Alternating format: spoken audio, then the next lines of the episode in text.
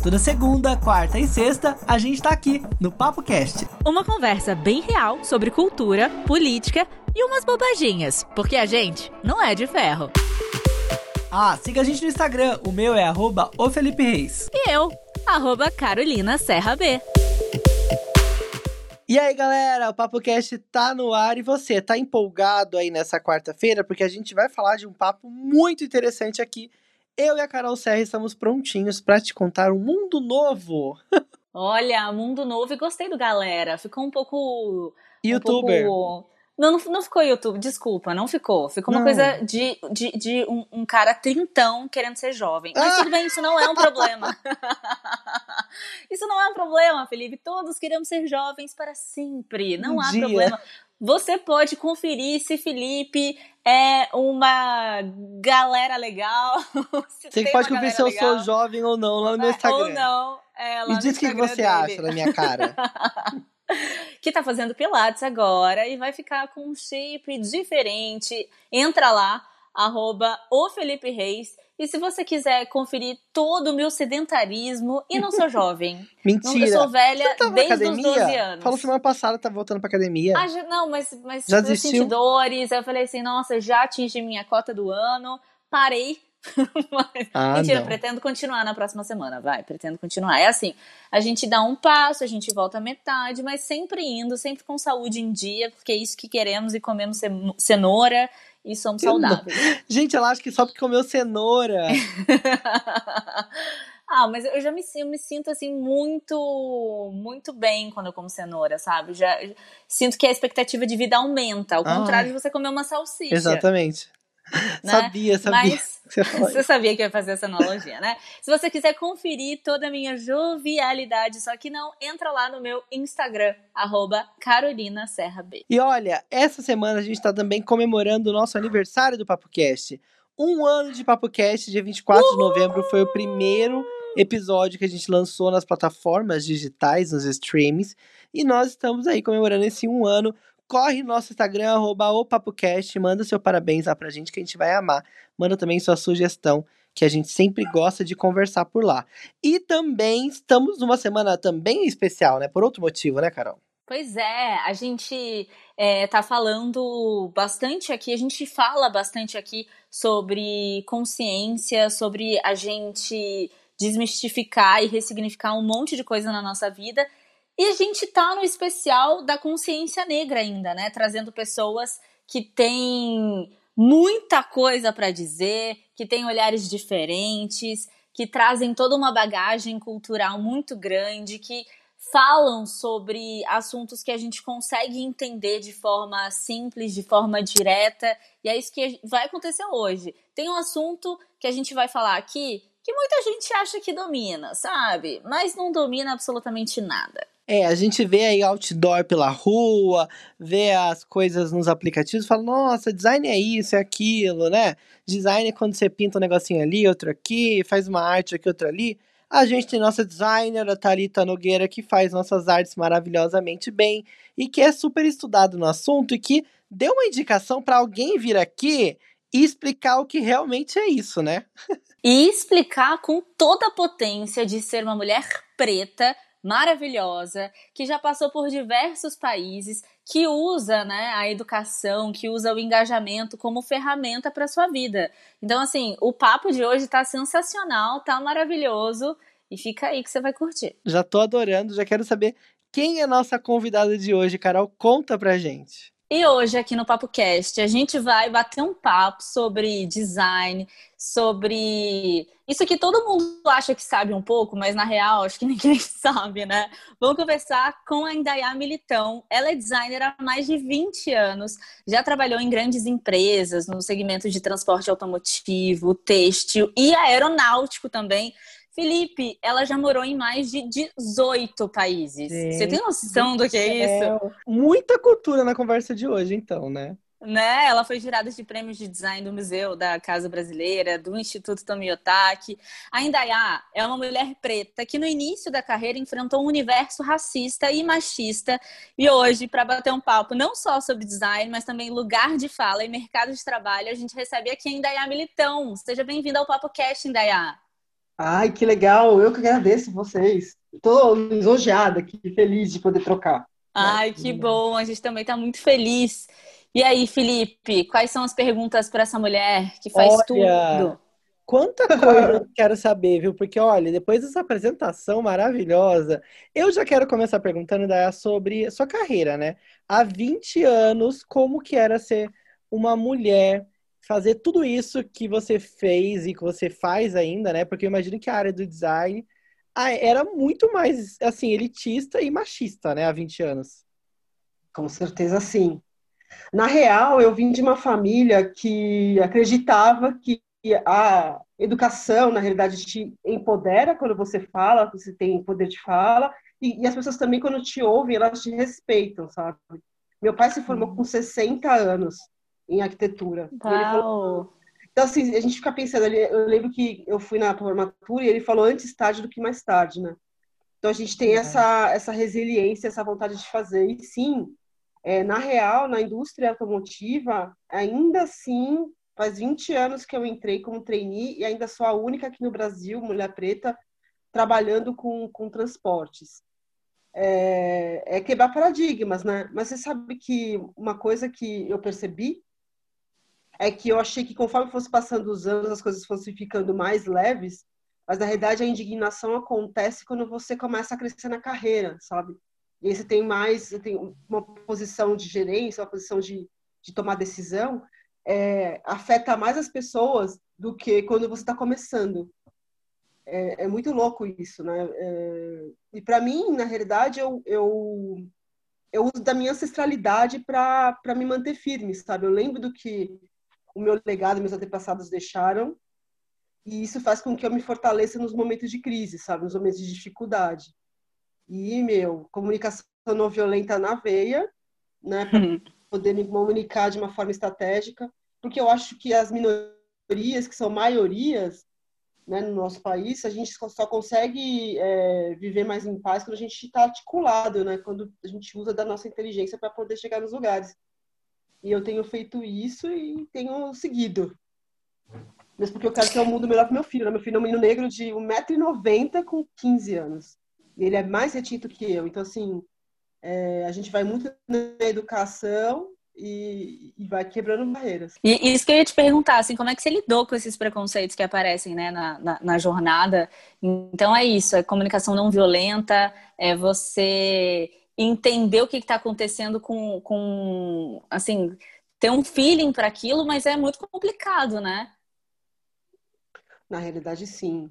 É, eu acho que agora a gente tem mais ferramentas para poder seguir o caminho com mais com mais menos dificuldade, né? É, apesar que esse ano foi um ano super difícil nesse sentido. Né? A gente viu que tem um retrocesso, retrocesso gigante, né? Isso que aconteceu essa semana. Mas eu sempre tive uma família extremamente consciente, é, é, essa consciência racial, a história sempre teve muito presente com a gente, então isso foi ajudando. E, a, e essa coisa do, de ter um, um, um, grupo né, de apoio que te ajuda, que, que te que te dá aquele, aquele abraço naqueles momentos mais difíceis. É, foi, foi, muito importante. Eu fui a primeira pessoa da minha família que fez, é, que faz, na verdade, terapia, porque também tem isso, né? Você quebrar barreiras dentro da sua família. Né? Uma família negra mais humilde, você não tem acesso a uma psicóloga e no psiquiatra, coisa de maluco. Então a gente foi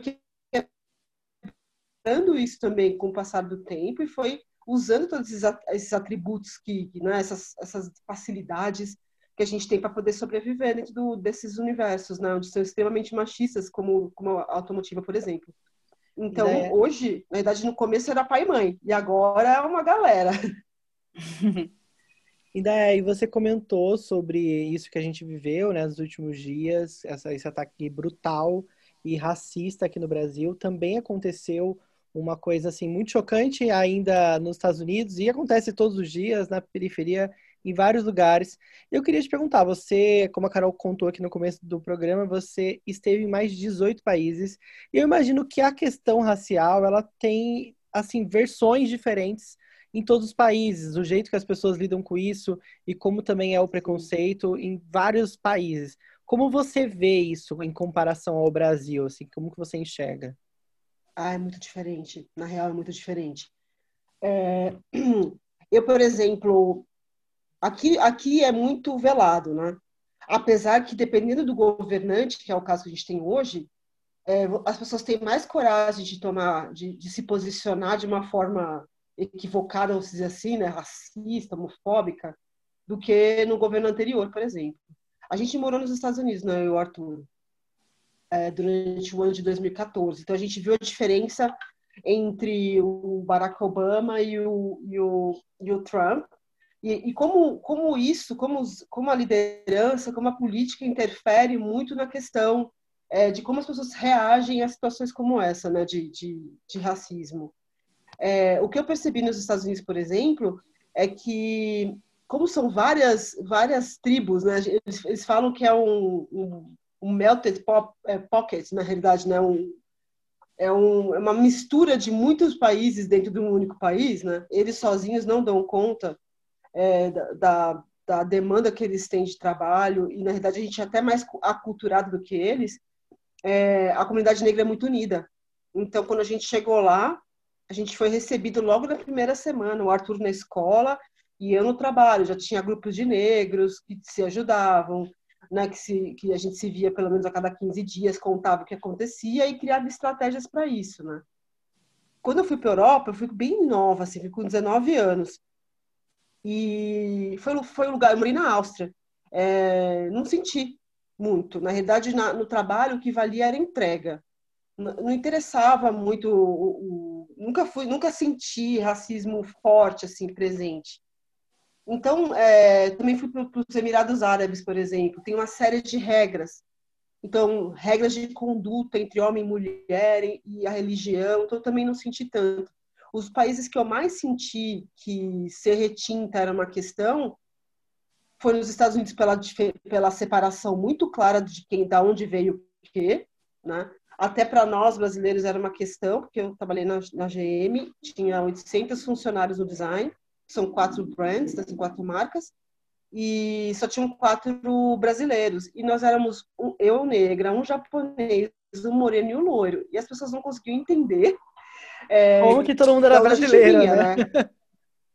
Não, é, eles falam, mas qual que é a característica, né, meu? Porque é. assim, é, os outros grupos, o mais engraçado, gente, na hora do almoço, as pessoas trabalhavam juntas, tranquilo, mas na hora do almoço, cada um seu cada qual, entendeu? Gente, então, igual aqueles os mexicanos de, daquelas adolescentes, né, que a gente vê, né? Vê, não, é, é muito real. Tanto é que o que eu mais me assustei quando eu cheguei lá é que no basement, né, no, no porão da fábrica, tem um caminho, porque como a Detroit é muito, muito frio, é, na época de inverno rigoroso, a gente anda pelos prédios por baixo, né? Tem uns túneis. E aí eu me deparei com banheiro para mulher, para pessoas pretas, sabe? Restaurante para pessoas pretas. Mesmo não estando desativados, ainda tava lá a plaquinha, entendeu? Nossa. Eu fiquei horrorizada. Falei, nossa. E assim, mesmo banheiro para mulheres, dentro do departamento de design, era muito menos do que para homens. Eu fiquei lembrando daquele daquele filme das mulheres que são astronautas. Sabe, Estrelas Além do Tempo. É. Era em Dayá, em 2014, entendeu? Era andando muito para ir no banheiro. É, é, a fábrica não, não, destruiu aquele registro, né? Até falei para minha chefe na época, eu falei, nossa, vocês deviam tirar essas placas daqui. É absurdo. Uhum. É, não, super. Tanto é que, assim, eu acho que nos Estados Unidos, se não tivesse cotas, ia ser muito difícil de, de interagir. Então, o departamento de design tinha 800 caras e só 13 negros, mas tinha gente em todas as posições, inclusive de diretoria. Mas quando eu, acho que depois de umas duas semanas que me chamaram para conversar, para entrar nesse grupo, eu fui orientada a comprar um celular novo, porque eu tinha o celular da fábrica, né, brasileira, trabalhando fora. Então, os grupos, eles se reuniam e como o celular da fábrica era um celular que era monitorado, tinha que ter um celular separado, celular particular. E daí a gente falava das questões, entendeu? Sei lá, aconteceu alguma coisa com alguém, é... e acontecia várias coisas. E eu fiquei bem assustada, assim, de, de perceber que tinha quase um, um sistema de guerrilha para conseguir sobreviver dentro do mundo corporativo, né? Nossa, gente. Ô, Carol, é... só dar uma furada na pauta, eu queria fazer uma, uma pergunta, né, que você comentou sobre cotas, e eu acho muito interessante, desculpa te interromper, que muita Imagina. gente é, aqui no Brasil é, paga um pau para os Estados Unidos quando o assunto é liberdade econômica e aproveita para também colocar em xeque as pautas que a gente acha que são importantes e que a gente defende, inclusive as cotas raciais. E você mencionou que tem cota nos Estados Unidos, inclusive em várias empresas. Eu acho que pouca gente fala desse assunto aqui, né? Pouca gente fala, porque tem uma tem uma uma confusão do entendimento do que é isso, do que isso significa, né? É, a gente entende lá é muito claro as diferenças dos grupos, tanto racial quanto a questão de gênero, e para poder proteger as pessoas e elas entrarem no mercado sem ser taxadas por uma questão que não tem nada a ver né, na prática, se você entrega bem, não interessa a sua cor ou qual, qual o seu gênero, é o que você gosta, enfim. Então, eles têm isso muito claro, tanto é que todas as, as linhas de hierarquia têm um representante, pelo menos, de cada uma dessas minorias que eu falo que são maiorias, né? Somos, maiorias. Uhum. E, e, aqui no Brasil isso ainda não é colocado. Então, se você perceber, as iniciativas das empresas são sempre para quem está começando. Júnior, é, estágio, mas são poucos que conseguem chegar num, num patamar de gestão, por exemplo. São poucos. O que está acontecendo Sim. agora é que, mas aqui no Brasil tem uma outra questão, né? Que eu acho que até para conseguir você você conseguir um estudo legal, um estudo melhor, é, é, se não fosse a, eu, eu estudei na, na FAAP é, bolsista, porque meu pai foi lá e falou, olha, eu tenho isso para trocar e ele trocou trabalho pela bolsa, porque não tinha ainda um, uma política de bolsa de, de para você poder estudar, né? Nosso país ele, ele segura muito essa questão do estudo para não ter muito, pelo menos no meu ponto de vista, muito questionamento. Né? E aí o último governo veio e falou não, vamos deixar todo mundo estudar. E, e por isso que eu acho que está tendo tantas questões, questões, né? As pessoas estão entrando em choque, porque estão, é, eu acho que a, a régua está subindo, né? as, as pessoas conseguem ter o mínimo de educação e se sentem confortáveis para questionar, coisa que antigamente não se, não se tinha, né? Então, é, é, o que eu percebo é que lá nos Estados Unidos, por exemplo, eles são extremamente é, organizados para que a gente consiga ter o estudo, consiga ter o lugar e usa a política de cotas, senão não consegue chegar. E aí, pra vocês terem uma ideia, é tão separado que se você for numa loja de, de departamento para comprar um, um, computador, por exemplo, é, tem todas as etnias lá. Tem os latinos, os negros, os brancos. Sempre tem pelo menos três etnias para te atender. E aí, quando você entra na loja, imagina, eu, meu melhor amigo é japonês, ele entrava comigo, as pessoas estavam perdidas, não sabia quem que ia atender a gente. Então, eles têm uma política por trás dessas, dessas iniciativas. É que representatividade importa, né, gente? A gente aqui o presidente mesmo passa por cima. Esses dias deu uma declaração falando que ele não é daltônico. O Mourão falou que é, não, não, existe racismo. racismo. Então, assim, é, é um, um, absurdo atrás de absurdo, né? Dayal, uma coisa ridícula. Nossa. E eu queria saber, já que a gente entrou também nessa, nesse, nesse quesito do mercado de trabalho, é, o que, que é? Explica pra gente o que, que é o design de produto. Porque a gente acha que a gente sabe o que, que é design, mas na real a gente não sabe nada. o que, que é isso? Tão perto, mas tão longe da gente. É que louco, né? É... Na realidade, eu trabalhei, eu, eu trabalhei muitos anos com design de produto, agora estou querendo migrar para design de serviço. Mas basicamente é você entender o mercado, as necessidades que o mercado tem e transformar elas nessas essas oportunidades em algum produto físico no início. Então, é, a gente tem uma, uma sequência na, na automobilística, por exemplo, trabalhar cinco anos antes do carro ser lançado. A gente tem lá um briefing que vem do, do marketing e ele fala o que, que a gente, o que, que o, que o cliente espera, qual é a oportunidade de negócio que tem para ser desenvolvida. E aí vai se pensando tanto na parte externa quanto na parte interna e todos os, os, é, os itens internos do carro. Por exemplo, eu era especialista, sou especialista na parte interna. Então, volante, banco, porta, tudo que é detalhe do painel de instrumentos era pensado ergonomicamente para você ter um toque melhor, a cor, o toque mesmo, a textura, o material que ia ser colocado, o tecido. E isso é feito com um grupo de pessoas, claro, com engenheiros também. Então é um processo longo de cinco anos para se para se fazer um, um, carro do zero.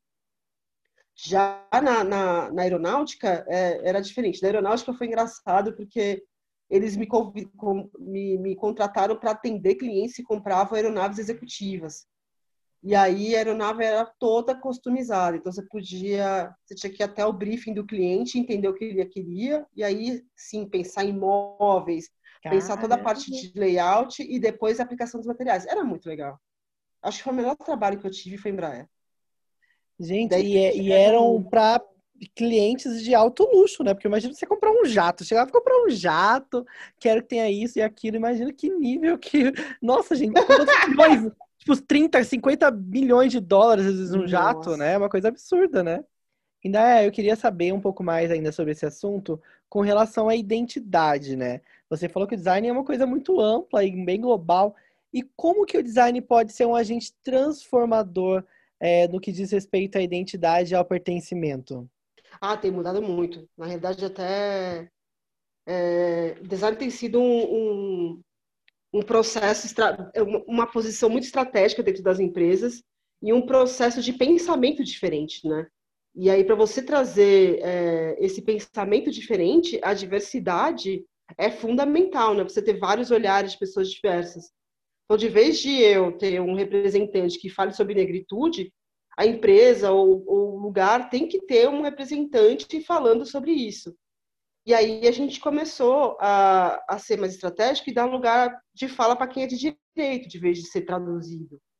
Então, é, os processos de design sprint, os processos de design têm tem, tem pensado em serviços e produtos e entendendo que a diversidade desses grupos, né, que a gente chama de squads, que são grupos que trabalham juntos, é, é hiper necessária para você ter um, um, resultado melhor, né?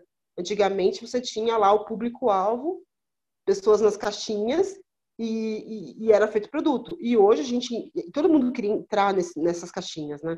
E agora a gente tem muito, uh, eu acho que a evolução das pessoas mudou, porque agora elas querem ser diferentes. Né? Elas querem ter um produto que atenda a elas, e se aquela marca, aquele produto não, não for de encontro ao propósito de vida que elas têm ou que elas acreditam, ela não compra. Então, o poder de compra de todas as pessoas é, foi colocado em, em xeque. Né? E aí, as grandes é, consultorias, como a McKinsey, por exemplo, começaram a levantar dados, números, que se você tivesse diversidade, que os times pudessem é, ter essas pessoas trabalhando e tendo poder de fala e contribuindo, elas, as empresas iam ganhar muito mais. Então foi por fatos e dados que começou a ter essa diversidade chegando nos times, né? E a proteção desses grupos. Então hoje você vê grupos de é, racial dentro das empresas, grupos de, de LGBTQIA+, também, porque são as pessoas elas se sentem mais acolhidas e conseguem fazer trabalhos delas de uma forma mais, mais tranquila, né? Sem se preocupar com, com padrões ou em se encaixar. Então, por isso que eu acho que o design tá, passou a ser uma coisa muito mais estratégica dentro das empresas e apareceu mais outras formas de fazer design. Então tem eu tenho chamada, eu tenho sido chamada para fazer muita coisa voltada à estratégia, né? E design business, como eles chamam, que é o pensamento estratégico de, antes daquilo começar, né?